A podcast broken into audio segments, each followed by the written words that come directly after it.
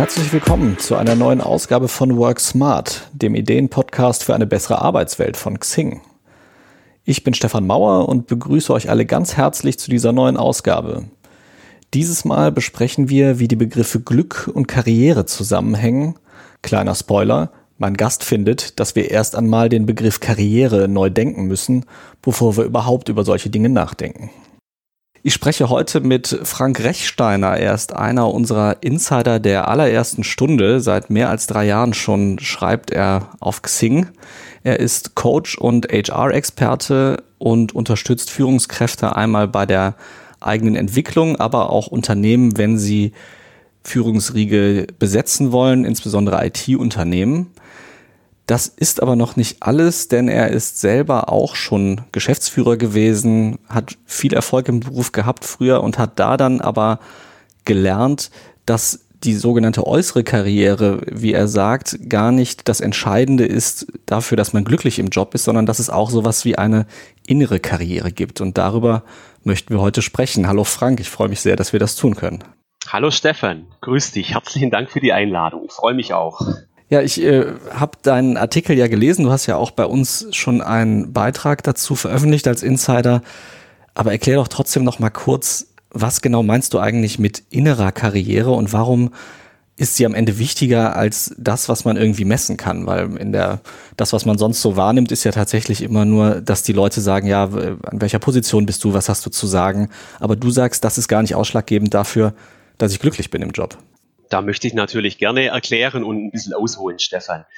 Wir alle streben ja nach äh, Zufriedenheit und Erfülltheit. Und wie wir alle aufgewachsen sind, äh, haben wir ja festgestellt, äh, müssen wir sollten wir Karriere machen. Und äh, ich arbeite hier schon seit zwölf Jahren als Karriereexperte und Headhunter.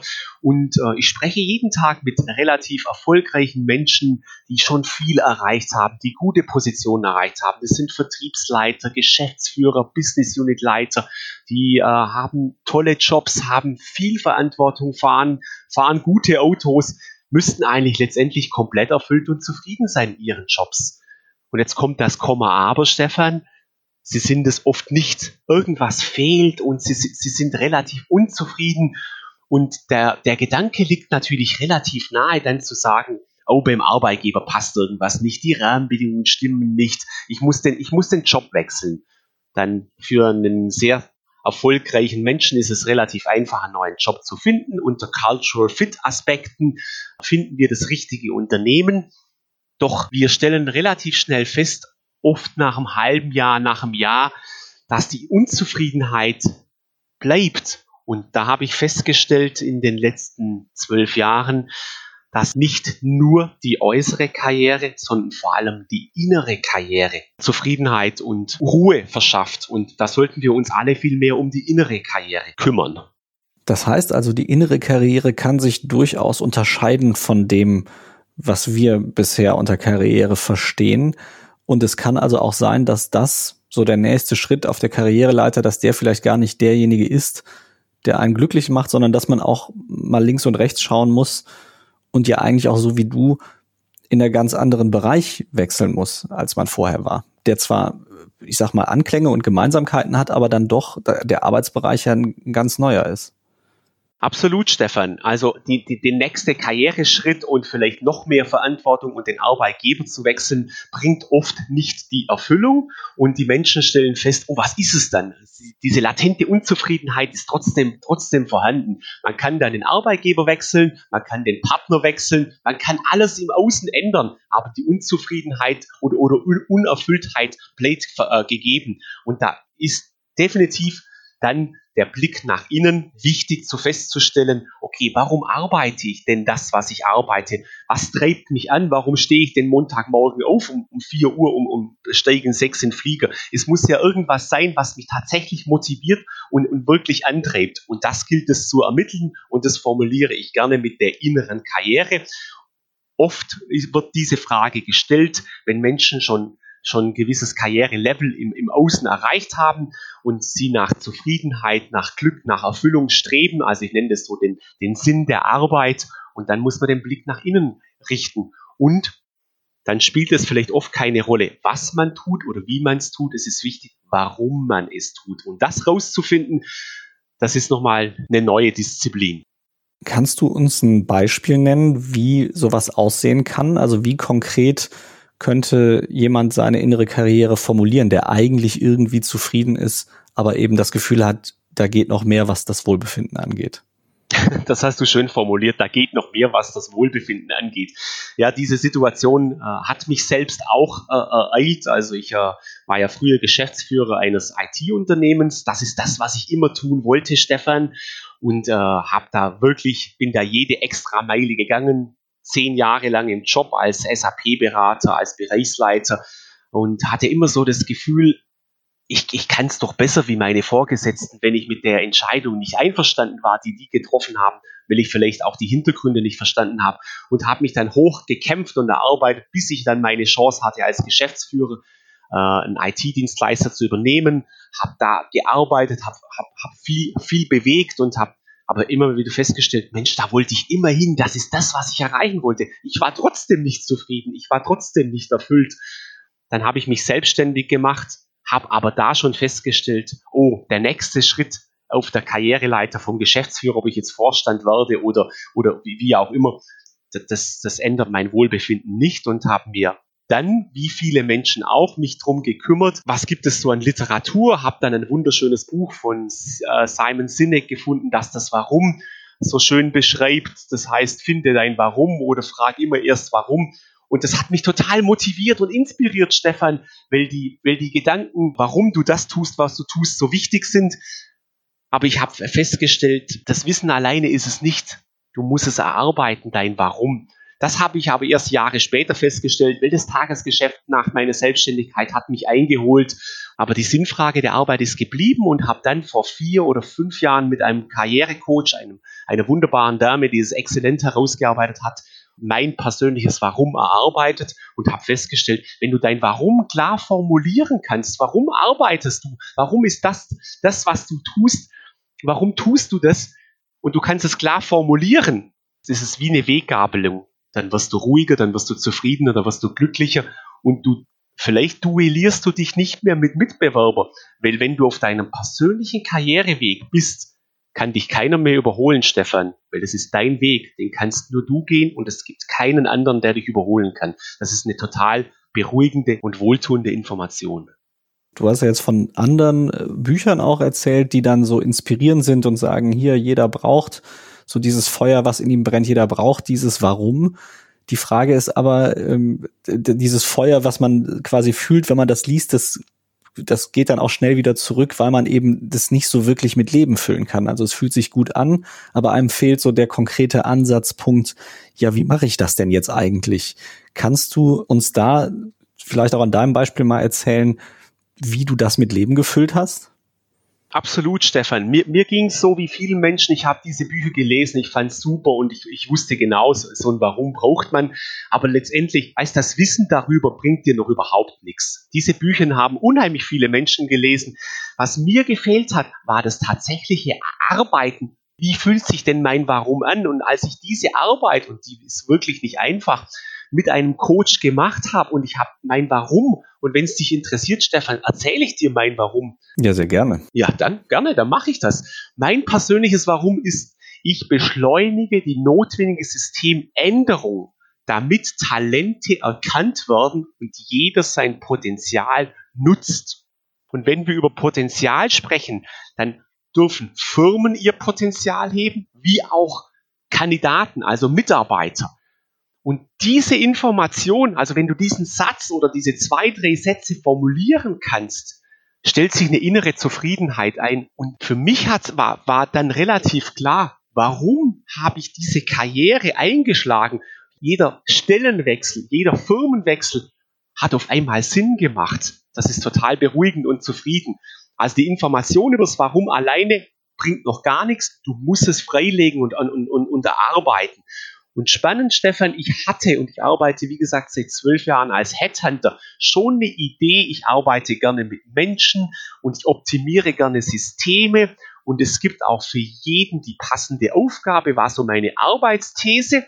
Und wenn jeder in seiner Kraft und seiner Aufgabe arbeitet, dann muss er sich auch nicht um die Themen Work-Life-Balance und Time-Management kümmern, weil dann bist du ja in deiner Aufgabe, warum dich Gott oder wer auch immer hierher geschickt hat, wenn, man, wenn du jetzt nicht gläubig bist und spirituell. Ich hatte immer so eine Idee, aber wenn du es tatsächlich ausgearbeitet hast, das ist wie so ein, ein Missing Link, so ein Puzzlestückchen, dann weißt du genau, warum du jeden Morgen aufstehst und warum du wahrscheinlich wieder die extra Meile gehst, aber mit einem ganz anderen Gefühl. Es ist mehr so ein erfüllendes Gefühl. Das heißt jetzt mal ganz dumm gesagt, du wolltest eigentlich gar nicht Chef werden, sondern du wolltest, dass die, du hast gesehen, dass Personen in dem Unternehmen, wo du warst oder in den Unternehmen einfach nicht sich voll entfalten können, vielleicht an der falschen Position stehen und hast dich darüber geärgert und hast gedacht, wenn ich Chef bin, kann ich das alles ändern. Und als du Chef warst, warst du so sehr im Tagesgeschäft drin, dass du das gar nicht in dem Umfang ändern konntest, in dem du wolltest.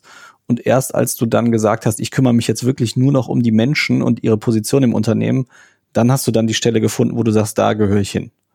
Das ist äh, sehr gut formuliert, Stefan. Ich hatte, ich hatte, also wenn du, wenn du so auf so einem SAP-Projekt bist und hast so 30 Kollegen auf deiner Seite und 30 Kollegen äh, des Kunden, dann stellst du relativ schnell fest, wer welche Kompetenz hat und wer welche Vorlieben. Aber die meisten sind gar nicht in ihren Vorlieben und Kompetenzen ein oder eingesetzt die haben, die haben sich was erarbeitet und dann werden die immer wieder als SD-Beraterin, um in dieser SAP-Sprache zu bleiben, eingesetzt. Ob sie das jetzt immer tun wollen oder gerne tun oder ob sie vielleicht einen ganz anderen Skill haben, da ist gar keine Zeit. Da wird einfach geschaut, wer hat gerade Zeit und wer, wer hat das schon mal gemacht und wird da eingesetzt. Da, da war ich unzufrieden. Das hat mich wirklich gestört.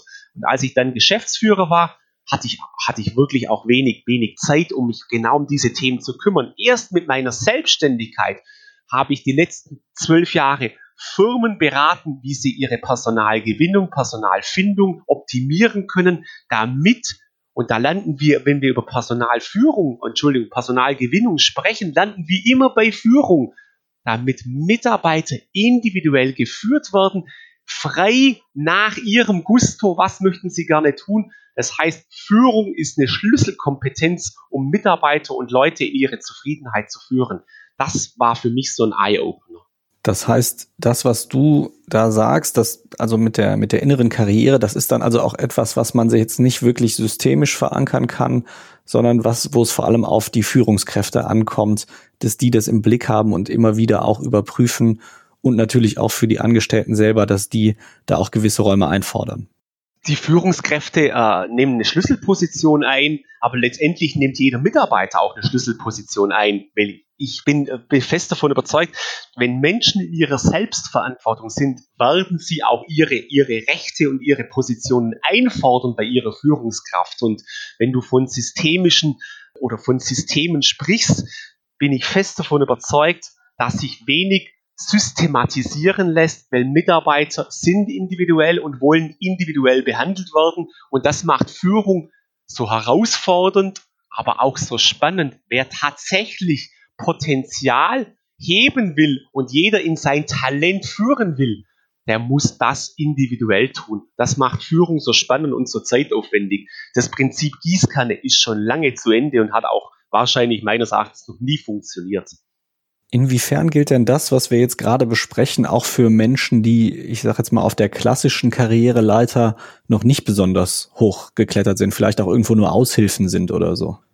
Ich bin davon überzeugt, dass diese Themen Menschen beschäftigen und, und betreffen, die sich mit dem, mit dem Sinn ihres Lebens, mit dem Sinn ihrer Arbeit auseinandersetzen. Das kann auch die Kassiererin an der, an der Kasse beschäftigen, wie dich oder mich oder ein Geschäftsführer festzuhalten ist natürlich schon, wenn du ein gewisses Level erreicht hast, Level in Form, dein Einkommen reicht dir, um deine Wünsche zu erfüllen, ist die Frage nach dem Sinn der Arbeit deutlich größer, wie wenn du praktisch jeden Monat um deine Existenz kämpfen musst. Deswegen meine These ist, wenn du ein gewisses Level und Alter erreicht hast, ist die Sinn, die Sinnhaftigkeit deiner Arbeit, wenn du so die zweite Lebenshälfte äh, betrittst, so wie du und ich, Stefan, wahrscheinlich, äh, dann ist die Frage nach, des, nach dem Sinn der Arbeit deutlich höher.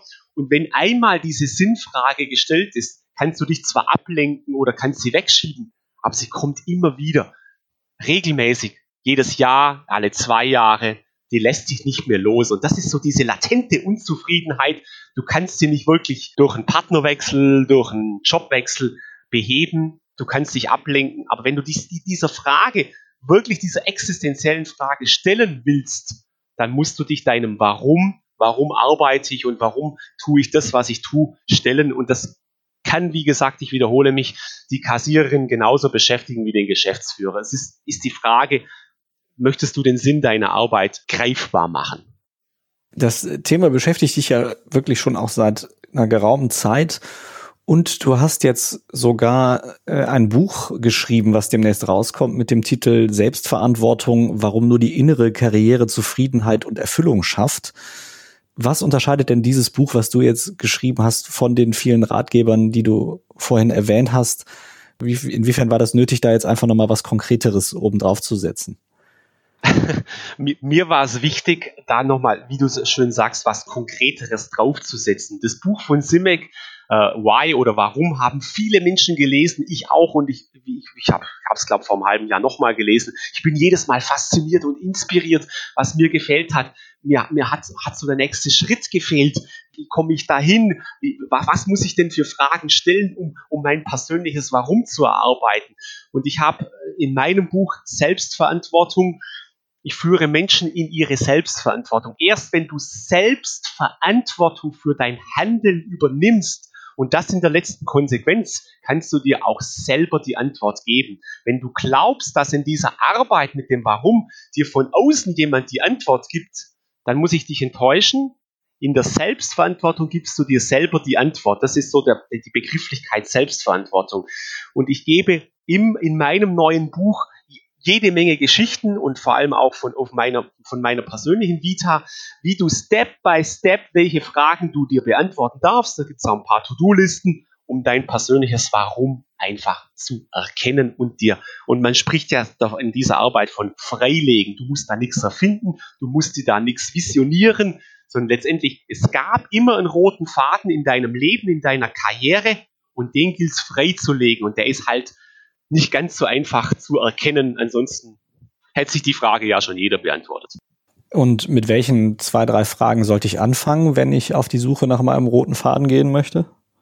Du kannst natürlich mal ganz klassisch anfangen, dir mal festzustellen, hey, welch, welche drei Highlight-Momente hatte ich in, mein, in, in, meinen letzten 20 Jahren? Wo war ich so wirklich in Flow? Und welche drei Highlight-Momente hatte ich? Wo ging es mir so richtig schlecht? Wo war, wo, wo hat es überhaupt nicht funktioniert? Und aufgrund dieser drei, und dann, dann erzählst du dir oder schreibst du diese Geschichten auf, wann warst du wirklich in Flow, lassen sich erste Muster deiner, deiner Karriere erarbeiten. Und das ist so der Einstieg, um dann Step by Step rauszufinden, warum tust du das, warum, äh, was du tust. Ja. Und dann ist das Wie und was du machst austauschbar. Das Warum ist die zentrale Säule in deinem Leben. Und da gibt es auch keinen Unterschied zwischen Warum beruflich und privat. Du bist eine Person und du hast ein Warum. Und im Idealfall schafft man es also, das so weit zu erkennen und dann noch den Job entsprechend zu finden, der dann dieses Warum auch erfüllt. Das ist ja dann auch nochmal der nächste Schritt, der dann ja auch nötig ist. Du hast ja dann auch, ich sage jetzt mal nicht die Fronten gewechselt, aber doch die, die Bereiche gewechselt, in denen du da arbeitest, damit du für dich deine Erfüllung finden kannst. Und das wird ja sicherlich für einige andere auch nötig sein. Absolut. Äh, aber wenn du dein Warum klar formulieren kannst, dann schafft es so eine Zufriedenheit und du bist so auf deinem persönlichen Weg, dann kannst du den Job wechseln oder du kannst innerhalb deines Jobs dir Freiräume schaffen, damit du dich entwickelst. Das ist dann nicht zwangsläufig wichtig oder notwendig, dass du den Job wechselst, weil der Job ist wieder, weißt du, der Job ist der, der Rahmen, die äußere Hülle. Es gilt darum, im Inneren dir Zufriedenheit zu beschaffen, weil, weil wahre Zufriedenheit kommt nur aus der inneren Karriere und nicht aus dem Äußeren. Ansonsten wären wir ja wieder bei diesem höher, schneller, weiter im Außen. Da kannst du vielleicht den Job wechseln, musst du aber nicht. Das ist sehr individuell. Deswegen, ich, ich tue mir da schwer, das so zu beantworten. Ich sehe aber, wir kehren immer wieder zurück zur Introspektive und zum, zum Inneren und zu den Wünschen. Ich danke dir vielmals. Das war sehr inspirierend. Wir sind leider schon am Ende unseres Gespräches, aber ich bin mir sicher, mit deinem Buch werden wir da einiges noch zusätzlich erfahren können und ich freue mich auch, wenn wir es demnächst noch mal schaffen, eine weitere Ausgabe aufzunehmen. Bis dahin sage ich Dankeschön. Ich sage auch allen Hörerinnen und Hörern Danke und sage Tschüss bis zur nächsten Woche. Herzlichen Dank, Stefan. Danke für die Einladung. Ich wünsche allen viel Erfolg und Erfüllung.